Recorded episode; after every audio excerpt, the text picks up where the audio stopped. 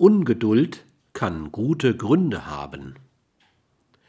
Ungeduldig werden viele Menschen, wenn sie Interaktionspartnern begegnen, die am Klammeräffchen-Syndrom leiden, die sich also an andere anklammern und nicht bereit sind, sie wieder loszulassen.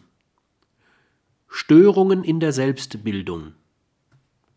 Sie brauchen ein Übermaß an Rückspiegelung, um herauszufinden, wer sie sind. Und oder in der Ich-Bildung.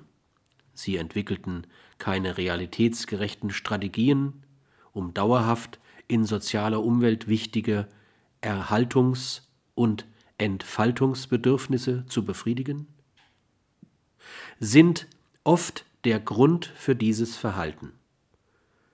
Da sie meist nicht bereit sind, ihre Bedürfnisse gegen die anderen abzugleichen, überfordern sie die Geduld vieler Partner.